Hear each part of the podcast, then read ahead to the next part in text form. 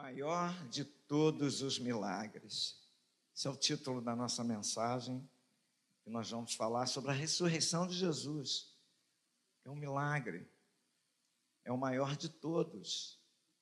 Embora Lázaro também tenha sido ressuscitado, o filho da viúva de Naim, porém, eles voltaram a morrer. Jesus não. Então, esse é o grande e maior milagre. Capítulo de número 28 de Mateus diz assim: No findar do sábado, ao entrar o primeiro dia da semana, Maria Madalena e outra Maria foram ver o sepulcro. E eis que houve um grande terremoto, porque um anjo do Senhor desceu do céu, chegou-se, removeu a pedra e assentou-se sobre ela. O seu aspecto era como um relâmpago e a sua veste alva como a neve. E os guardas tremeram espavoridos e ficaram como se estivessem mortos. Mas o anjo, dirigindo-se às mulheres, disse: Não temais, porque sei que buscais Jesus que foi crucificado. Ele não está aqui, ressuscitou, como tinha dito. Vim de ver onde ele jazia. E depois depressa e dizei aos seus discípulos que ele ressuscitou dos mortos e vai adiante de vós para a Galiléia. Ali o vereis, é como vos digo. E retirando-se elas apressadamente do sepulcro, tomadas de medo e grande alegria, correram a anunciá-lo aos discípulos. Senhor, muito obrigado pela leitura da tua palavra Ajuda-nos agora na meditação, que o teu Espírito Santo possa eh, nos falar, falar ao nosso coração nesta manhã, falar a cada vida neste lugar, Senhor, como nós chegamos aqui, da maneira como chegamos, da forma como chegamos, Senhor, todas as coisas que aconteceram durante a semana, eh, durante a noite, enfim, só o Senhor sabe e conhece cada detalhe de cada vida neste lugar. Portanto, fala a cada coração, fala a cada homem, a cada mulher neste lugar e venha encher, venha renovar, venha dar rumo, dar direção à vida, venha restaurar aquele que está caído, aquele que está abatido, aquele que está oprimido, aquele que está angustiado. Senhor, venha levantar nesta manhã, venha restaurar nesta manhã, venha fazer novo nesta vida, na vida deste homem, na vida desta mulher, em nome de Jesus. Amém. Amém. Tome seu lugar, em nome de Jesus. Esse é o maior milagre que já aconteceu na face da terra. Aliás, quando a gente fala em terra, quando a gente fala em humanidade, a gente eh, pode trazer à nossa memória muitos grandes eventos que já aconteceram na face da terra. Grandes coisas que aconteceram. Mas eu quero só fazer o paralelo e trazer aos irmãos de um grande evento que aconteceu na face da terra, que foi no dia 20 de julho de 1969, quando o homem pisou na lua. Neil Armstrong, que foi o cientista que colocou seu pé na, na lua, ele disse uma frase histórica que está gravada até hoje. Ele disse, na sua naquele momento de muita emoção, depois de muito tempo trabalhar, do trabalho da construção da nave Apolo 11, da preparação do astronauta, ele disse: é um pequeno passo para o homem e é um salto gigantesco para a humanidade. Foi um grande evento que aconteceu e o presidente é, Richard Nixon, ele fez uma declaração que logo após foi contestada por Billy Graham, o maior evangelista que já passou por essa terra depois do apóstolo Paulo, no meu modo de ver. é, Richard Nixon ele disse o seguinte: esse é o dia mais importante para a humanidade, pois o homem pôs o seu pé, os seus pés na lua. E Billy Graham contestou a, essa fala do presidente americano, Richard Nixon, e ele disse o seguinte: esse não é a, o dia mais importante, quando o homem pôs os seus pés na lua.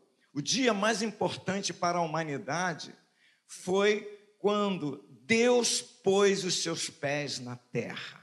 Esse foi o dia mais importante para a humanidade. Não o homem quando colocou os seus pés na lua. Pois bem, dentro desse, desse acontecimento, desse fato, quando Deus pôs os seus pés na terra, e ele só o fez porque ele elaborou um plano, um plano para a humanidade, um plano para salvar o homem. O homem estava perdido dentro dos seus pecados, dos seus delitos, das suas misérias, das suas mazelas, e Deus elaborou um plano especial para salvar este homem. E o plano consistia na morte de um inocente para pagar essa dívida que era impagável. Ela só aceitava um tipo de moeda, a morte de um inocente, daquele que nunca tinha experimentado o pecado. E como efetuar este pagamento? De que forma? E a Bíblia diz que Deus se fez homem e o Verbo, João esclarece, explica isso. E o Verbo se fez carne e habitou entre nós. E vimos a sua glória, como a glória do unigênito do Pai. E Jesus veio a este mundo. E a Bíblia diz que ele foi à cruz do Calvário e morreu. E quando ele morre ali na cruz, os adversários, seus algozes, aqueles que, que é, o crucificaram, aqueles que o maltrataram, eles pensavam que era o fim, mas eles esqueceram que Deus tinha um plano e o plano de Deus é perfeito. O homem, às vezes, pensa que as coisas estão fora do controle de Deus, mas Deus está no controle de todas as coisas, todos esses movimentos, todos esses homens que se posicionam, que se posicionam como grande, como poderoso, como aquele que faz, ele, esses homens esquece que há um Deus controlador de todas as coisas. Assim tem acontecido ao longo da história. Assim ele abateu Nero, Deus abateu o grande imperador romano, Deus abateu Marco Antônio, Deus abateu os Herodes, Deus abateu todos os grandes da face da terra, e certamente não será diferente no nosso tempo, nesse período em que guerras, violências estão acontecendo no nosso tempo e alguns pensam que estão no controle de todas as coisas, mas esquecem que Deus está no controle de todas as coisas. Aleluia! Jesus morre ali na cruz do Calvário, por mim e por você. E ali naquela a sua morte, é uma morte em que ele leva sobre si os nossos pecados. Na sua agonia da cruz, há um momento em que ele diz: Pai, está consumado, ou seja, está feito, está pronto. A obra foi realizada e ali ele suspira e morre ali na cruz.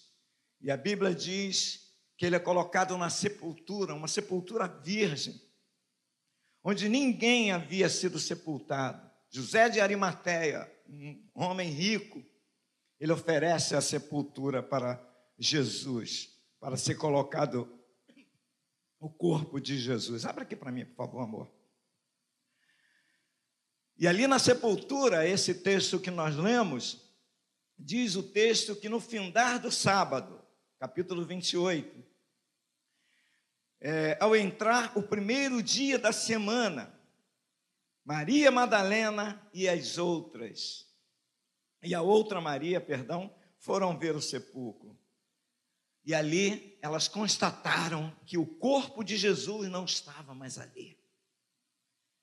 Eu me lembro de um hino que tinha, né, eu se cantava muito na época da minha infância, da, da faixa de eu era junior, passando para adolescente, e se cantava muito lá na Assembleia de Deus.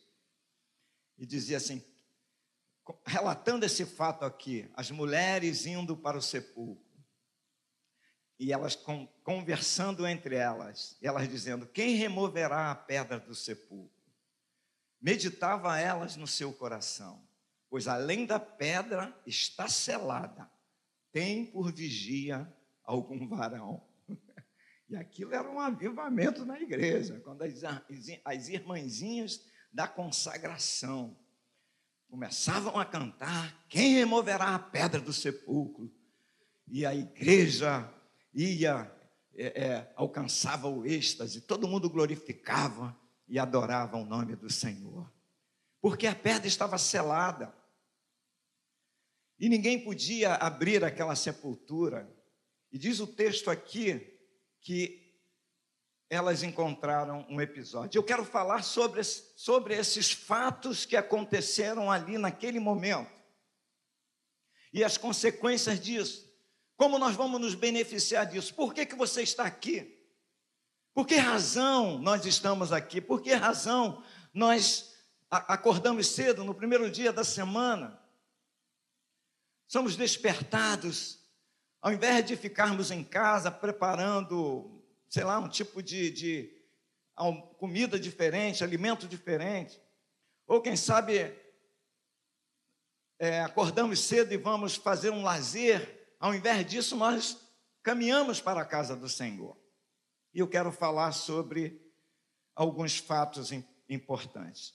Primeiro fato que aconteceu, que a gente pode relatar nesta manhã, é que esta celebração, a celebração da ceia do Senhor, ela só é celebrada porque Jesus Cristo ressuscitou. Por essa fala aqui do anjo, mas o anjo, capítulo de número 5.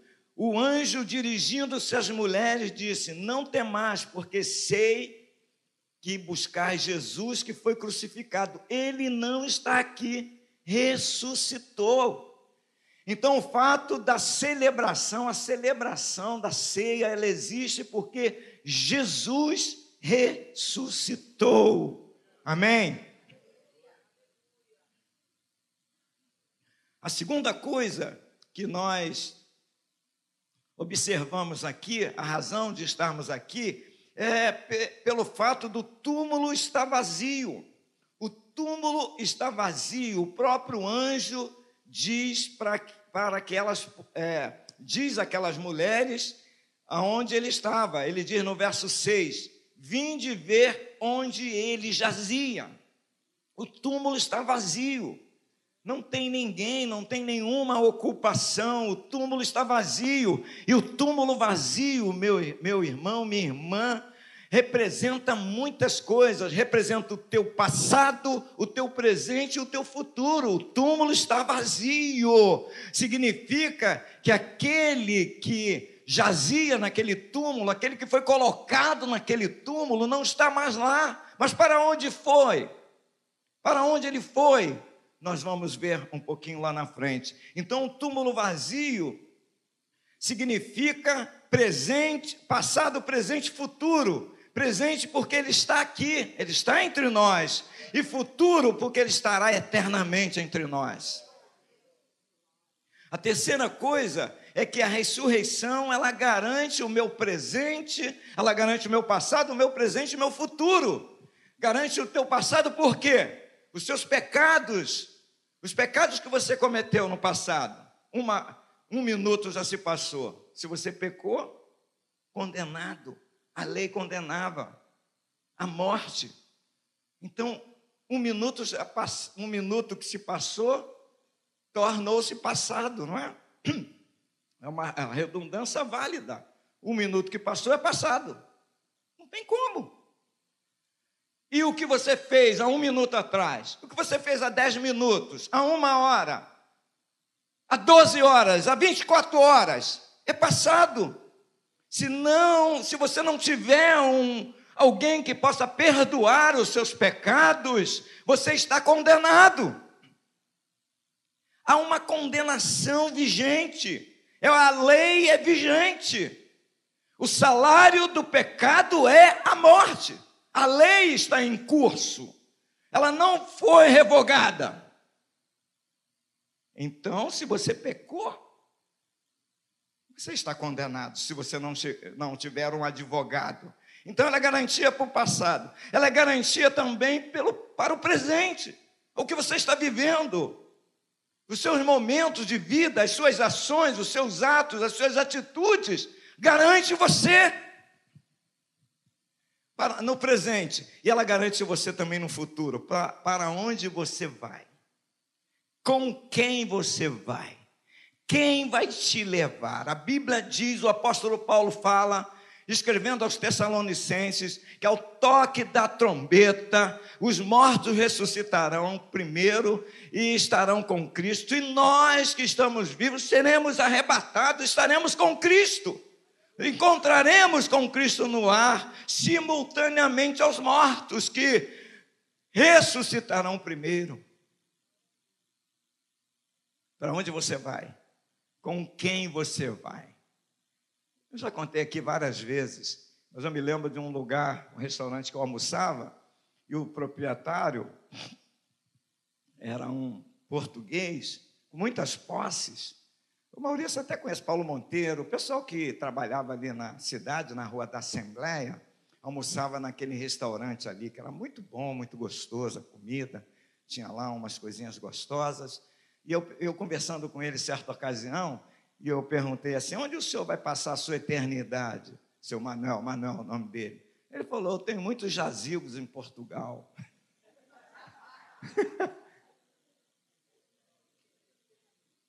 eu falei, mas não é, não é o seu corpo, não. Estou falando do seu, da sua alma, do seu espírito. Para onde vai? Com quem você vai? Quem vai te levar? Então, meus irmãos, esse maior milagre de todos os tempos, que é a ressurreição de Jesus, é, ele, ele abarca todas essas coisas. Toda, todas essas coisas, elas estão contidas nessa ressurreição de Jesus Cristo. Agora vejam os fatos que essas mulheres notaram, presenciaram, ou na realidade não presenciaram, elas constataram. A primeira coisa que nós observamos aqui é que aconteceu um, ter, um terremoto. No verso de número 2, ele diz assim: ó, eis que houve um grande terremoto. Um grande terremoto aconteceu, pense bem, causado por esse evento, pela ressurreição de Jesus. A gente percebe aí a, a influência e a ação de Deus, o Todo-Poderoso, é, na, na própria natureza. Houve um terremoto.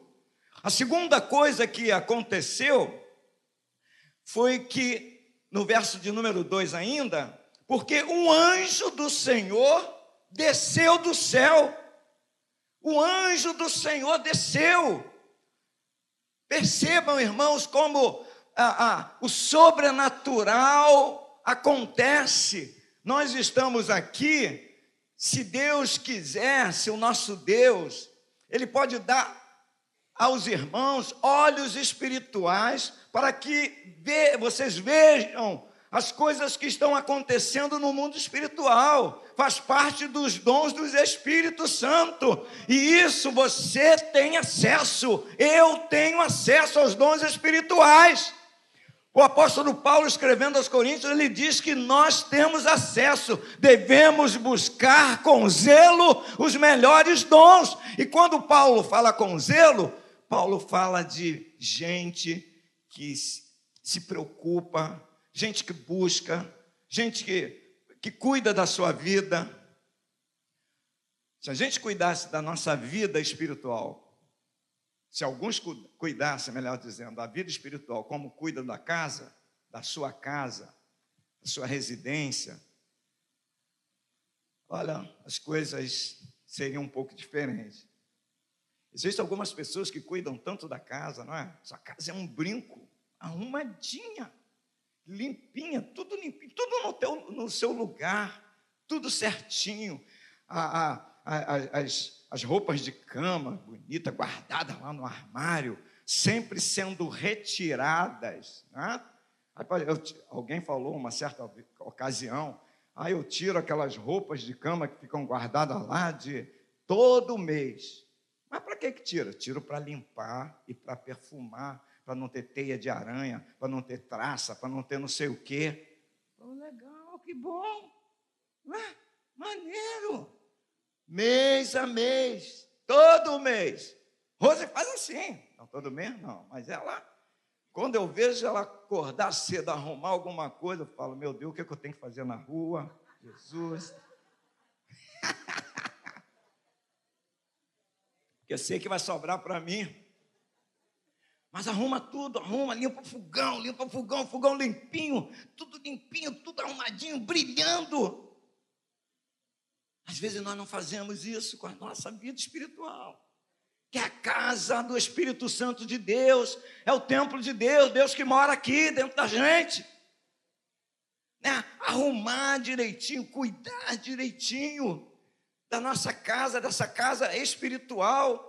E o anjo diz que, o, o, o, o verso diz aqui, que o anjo desceu do céu. E o que, que ele fez? A pedra, aquela pedra difícil, não podia ninguém remover. A pedra, segundo os historiadores, que estava lá no túmulo de Lázaro, quando Jesus foi lá ressuscitar Lázaro, Jesus não removeu a pedra, mas Jesus falou para que eles removessem a pedra. Segundo os historiadores, aquela pedra pesava mais ou menos mil e duzentos quilos. E eles tiveram que remover. Essa pedra aqui eu não sei. A Bíblia não fala. E não tem, não tem nenhum historiador, pelo menos eu não encontrei, revelando mais ou menos aproximadamente o peso dessa pedra. Mas diz o texto bíblico aqui, o versículo que nós estamos lendo, verso 2, que o anjo chegou-se, removeu a pedra e assentou-se sobre ela, significando que era uma pedra grande. Normalmente, aqueles túmulos, túmulos da altura mais ou menos de um, de um homem. E uma pedra estava ali. Então, diz que o anjo desceu do céu e removeu a pedra assentou-se sobre ela e foi visto por aqueles que estavam ali. Olha só o verso, o verso 4. Os guardas tremeram espavoridos e ficaram como se estivessem mortos, que eles viram o anjo. A Bíblia diz que quando é, Balaão montou na sua jumenta e foi em direção a Balaque, e a jumenta, teve uma hora que a jumenta emperrou, ela empacou. Ela falou: daqui não sai daqui, ninguém me tira. e ele espancou a bichinha. E ela falou, uma jumenta falou. Falou, ô, cara, imagina a jumenta olhando para você. Ô, oh, oh, Jorjão, eu te levo todo dia para sua casa, trago você para a igreja.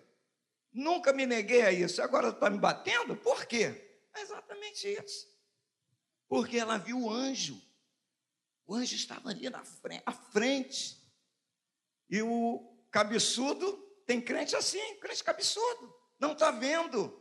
A jumenta está vendo, mas o homem não está vendo.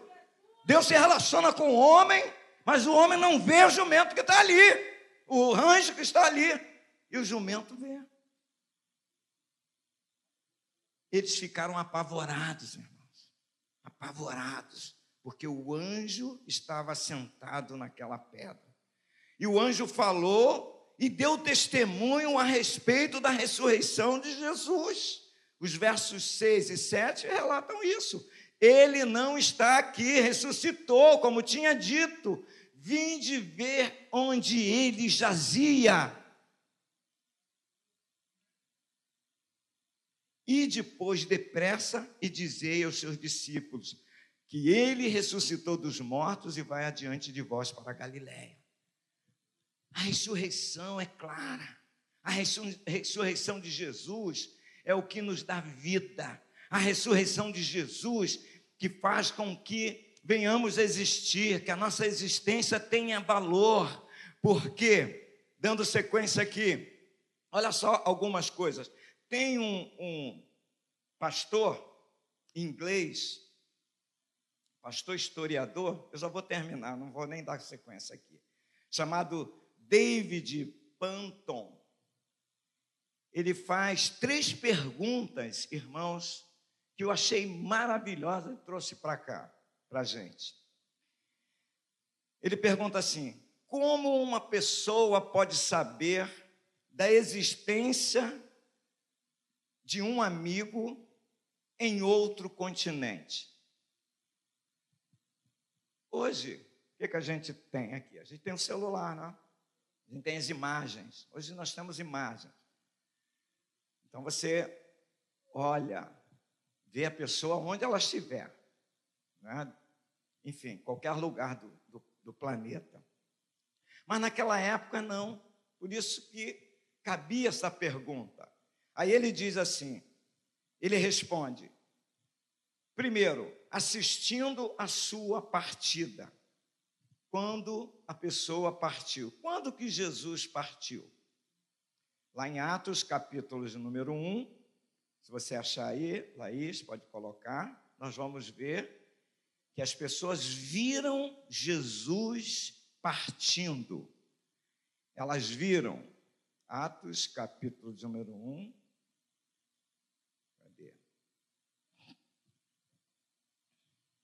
achar aqui. Já está lá? Então não precisa. Ali. Volta o verso, o verso 1. Lucas que escreveu esse livro, livro de Atos. O autor é Lucas, médico, pesquisou. Ele não, não andou com Jesus, mas ele é um historiador. Ele foi buscar elementos, fatos.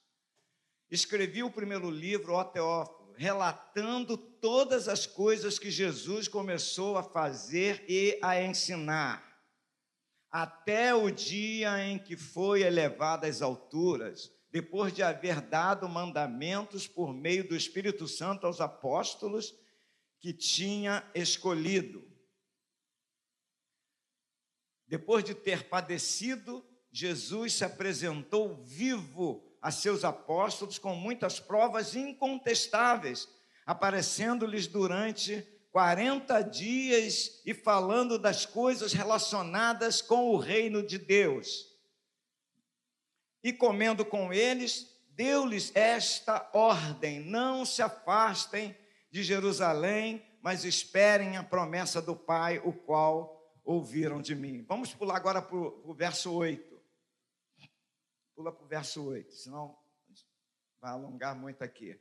Mas vocês receberão poder ao descer sobre vós o Espírito Santo e serão minhas testemunhas, tanto em Jerusalém, como em toda a Judéia e Samaria e até os confins da terra. Verso 9.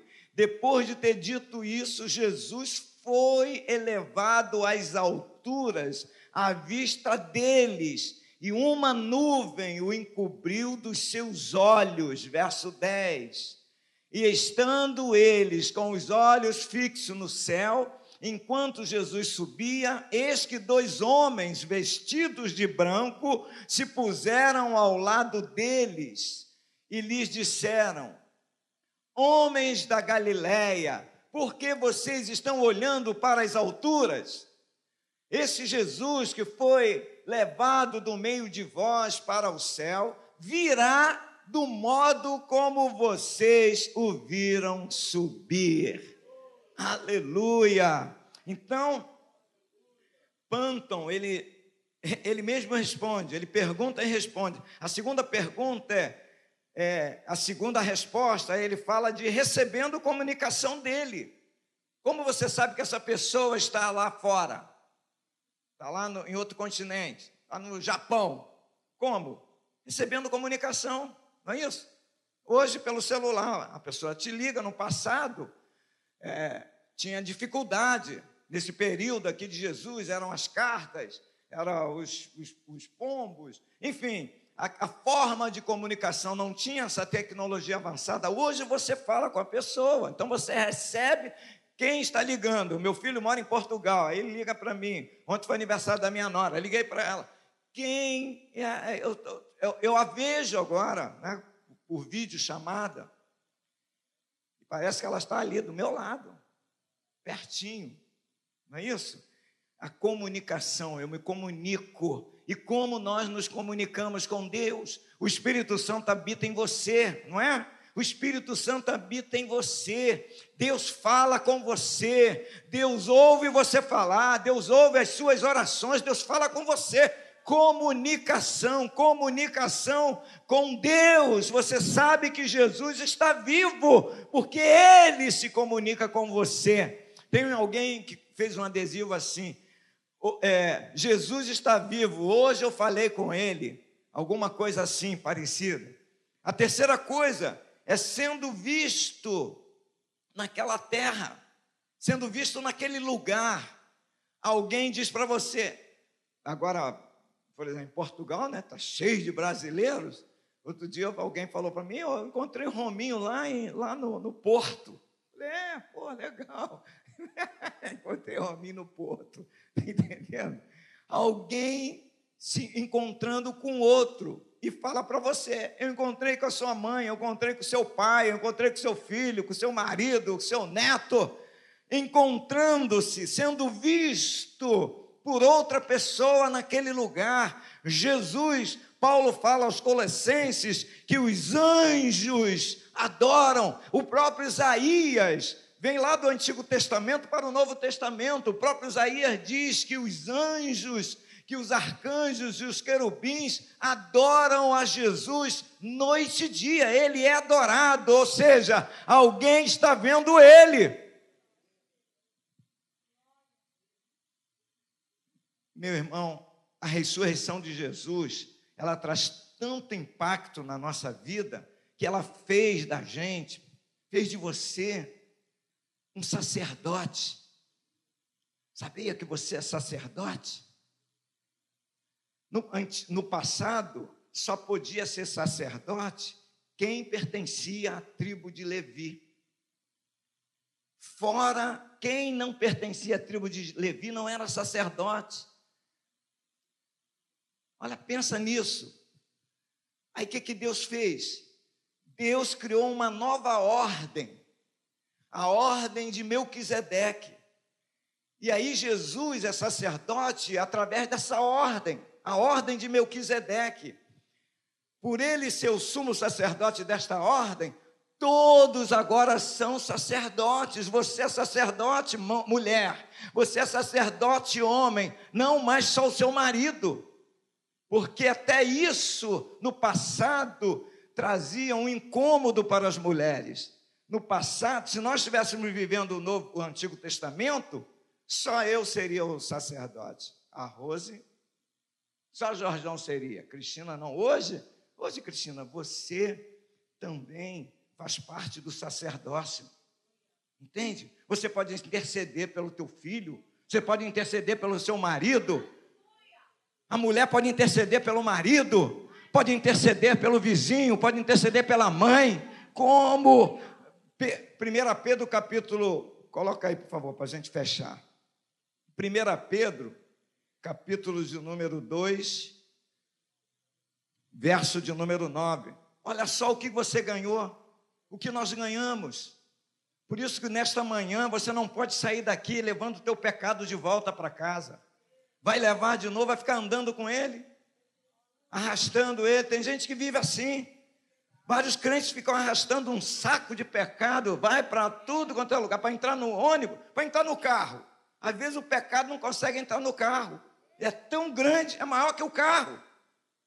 Porque ele vai aumentando. O pecado vai aumentando, a gente vai pecando, vai pecando e vai entrando, vai entrando lá naquele saco. A desgraça do pecado. Tem uns pecados que é, já viu, espada. aí fica aquela ponta para fora. Você carregou um embrulho, comprou uma coisa que tem uma ponte aguda assim, onde eu vou botar esse troço? Se botar aqui vai furar, vai, vai me furar. Tem uns pecados assim, que ainda fura os outros.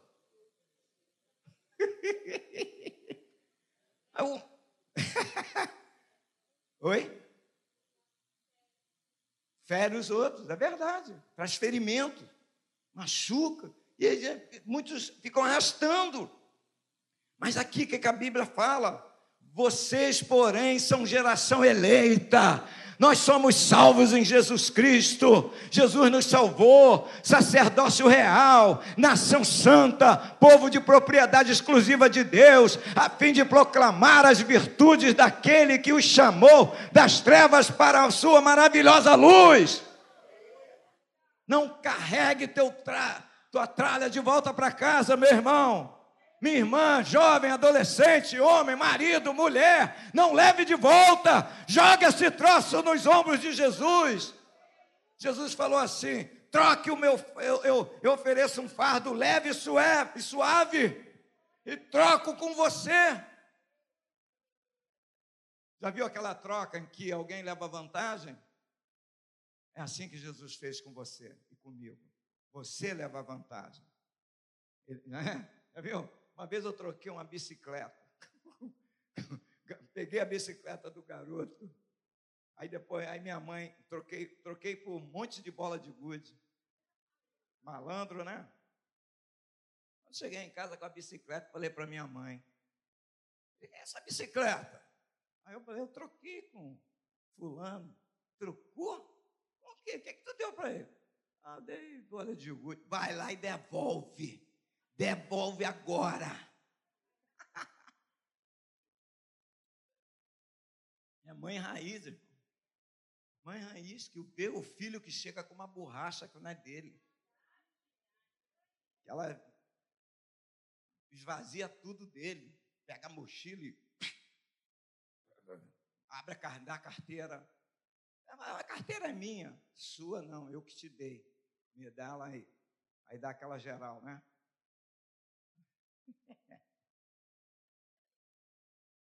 Irmão, não volte com seu pecado. Não volte com a sua miséria. Deixa na, nos ombros de Jesus. Feche seus olhos.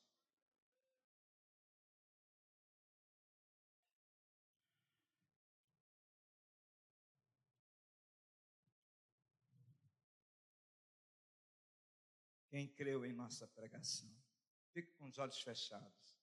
Quem creu em nossa pregação? Porque foi subindo como renovo perante Ele. Porque foi subindo como renovo perante Ele.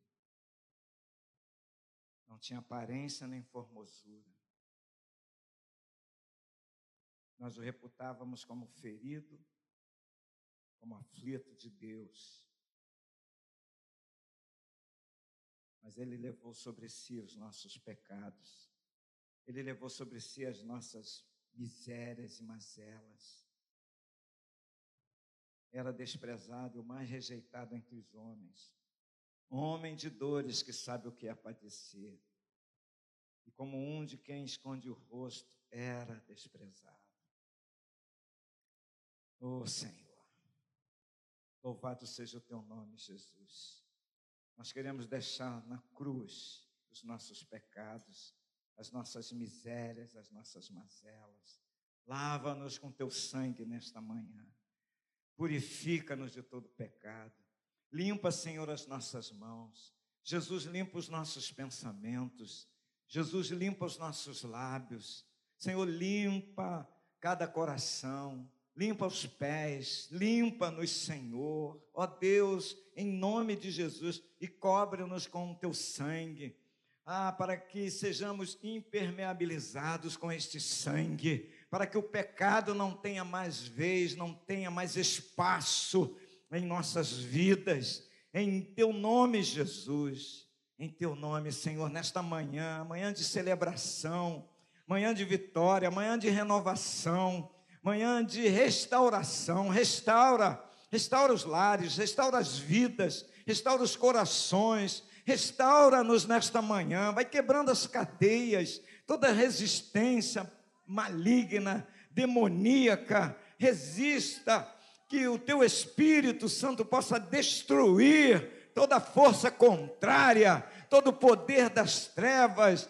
todo esse fogo que é falso, toda essa mentira, em nome de Jesus, em nome de Jesus, limpa agora, Senhor, vai limpando, ó oh, Deus bendito, para que haja restauração nesta família, neste lar, para que não haja mais ferimentos, não haja mais angústia, para que a depressão seja banida, em nome de Jesus, para que o medo ah, desse coração seja extirpado, a depressão, em nome de Jesus, vai saindo agora. Confesse, meu irmão, confesse os seus pecados. Aquele que confessa e deixa alcança misericórdia. Aquele que confessa e deixa alcança misericórdia. Um coração quebrantado e contrito, jamais o Senhor desprezará. Aleluia! Perdoa, toca Jesus, fortaleça, Senhor fortaleça o teu povo, fortaleça a tua igreja. Aleluia, em nome de Jesus.